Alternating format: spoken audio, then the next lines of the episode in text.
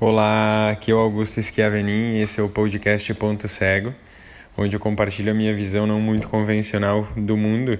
E hoje a gente vai conversar sobre a ordem e o caos. É, existe um, um termo em, eu acho que é em latim, é, que diz mais ou menos o seguinte: ordo ab cal. Isso significa que a ordem provém do caos. Então, quando a gente pensa nessa, nessa frase de que a ordem provém do caos, que a, a ordem ela, ela é fruto do caos, a gente volta para um dos podcasts é, que eu gravei há algum tempo, em que a gente fala do aspecto dualista da, da vida, né? Então a vida ela é basicamente baseada em duas em dois polos, né? Então para tudo que a gente for qualificar, é, sempre vai ter polos opostos. Ou a coisa é boa, a coisa é ruim, ou a coisa é agradável, desagradável, é bonita ou é feia. Coisas nesse sentido. Então, uma vez que a gente está falando da ordem e do caos, a ordem e o caos também são é, contrapontos, né? Enquanto há caos, é, existe a possibilidade da ordem, e enquanto a ordem existe a possibilidade do caos, enquanto a vida evita, é, existe a possibilidade da morte, enquanto há morte, existe a possibilidade da vida. Isso eu acho que está bem claro na mente de vocês. E o que, que eu quero dizer com isso é que a gente precisa ficar atento sobre os momentos em que a gente se considera em crise ou em caos na nossa vida. E vários barulhos talvez apareçam aqui no fundo porque é, na vida cotidiana é um caos mesmo. Então eu poderia até ter feito um esforço maior para disfarçar o caos do mundo, me colocando fechado numa sala, mas eu preferi fazer desse jeito para contextualizar o que a gente está falando. É, a gente precisa ficar muito atento sobre como esses momentos de crise ou caos aparecem na nossa vida e como a gente reage a isso. Então, existem situações, momentos bem específicos em que a gente fica é, preocupado, fica muito para baixo muitas vezes, é, se irrita com muita facilidade a respeito das situações difíceis que a gente enfrenta.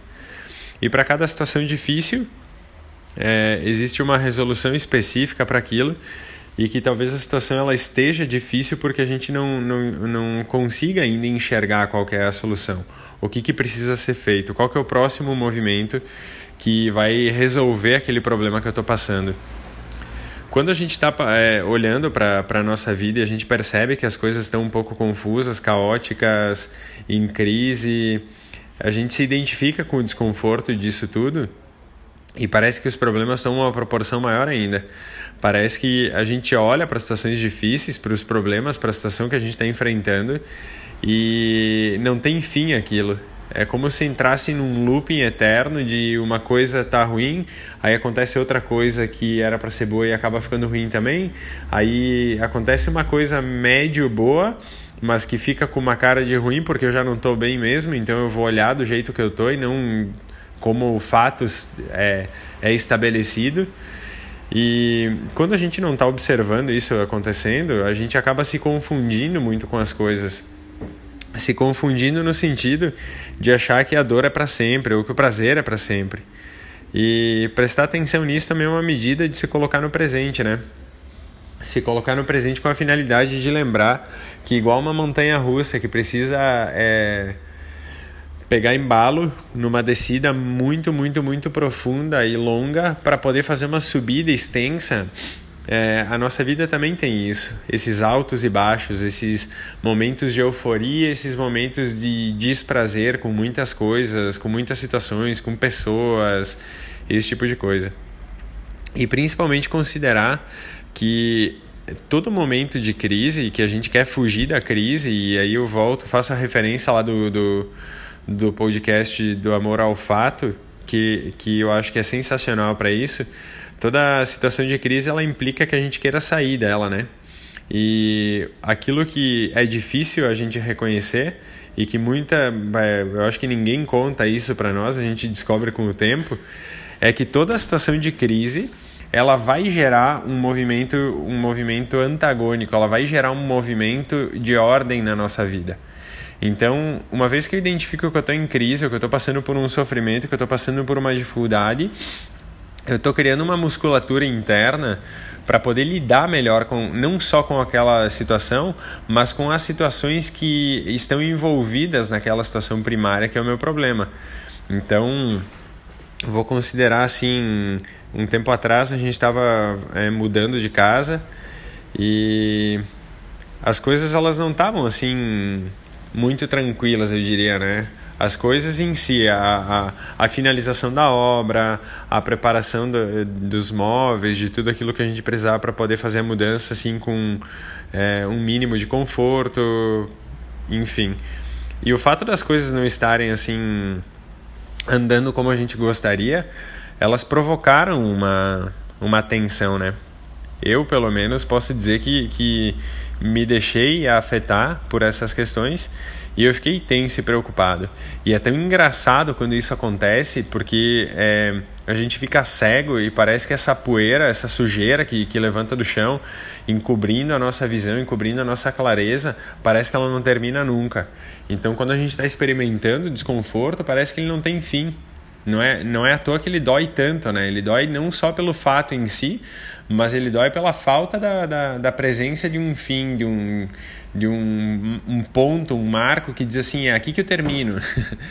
e esse momento ele trouxe uma, uma certa tensão, certo desconforto, e que com o tempo ele foi, foi desaparecendo, assim, as coisas foram sendo resolvidas, aquilo que estava ao nosso alcance foi sendo feito, aquilo que era necessário a presença de outras pessoas também foi sendo feito, na medida que foi necessário e possível, e as coisas se estabeleceram de um jeito em que depois que tudo estava feito, tudo resolvido e, e a, as coisas encaminhadas, eu diria, a gente senta, respira, é, se sente de novo bem, mas fazendo uma retrospectiva a gente vê o quanto a gente precisou desenvolver algumas questões é, que a gente não estava habituado assim na forma de lidar com pessoas, na forma de lidar com, com é, pessoas que estavam prestando serviço para nós, na forma de lidar com as pessoas envolvidas na entrega da, da, da casa e tudo mais.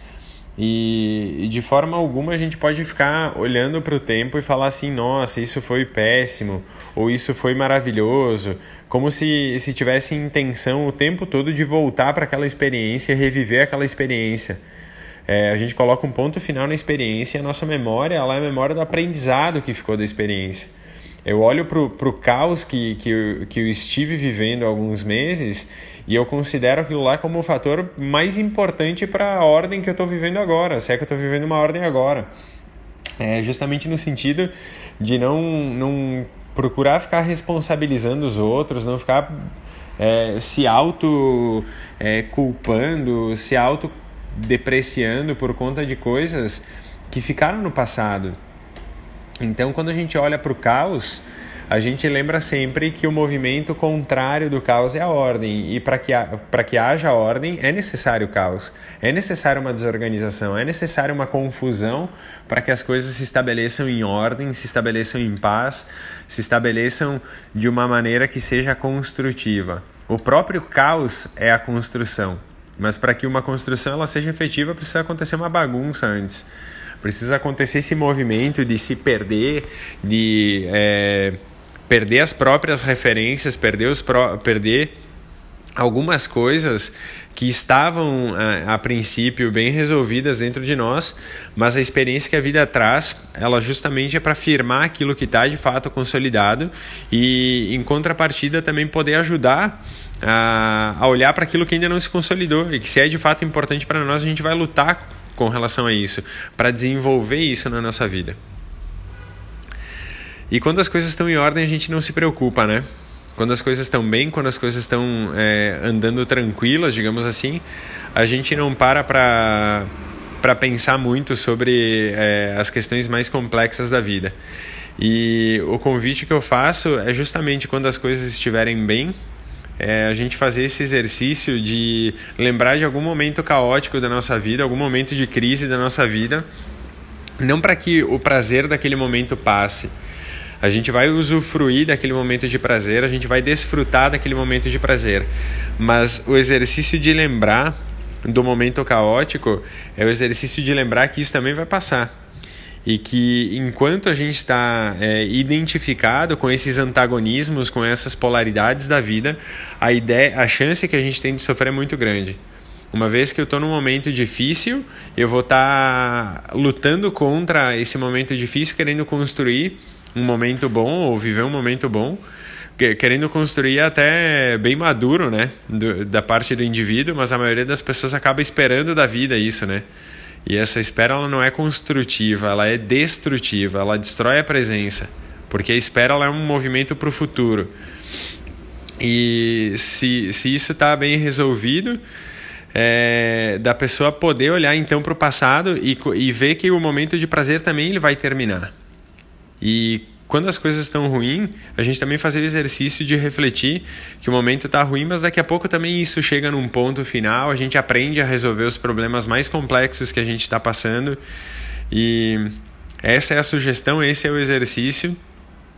É, aguardo feedbacks e um abraço.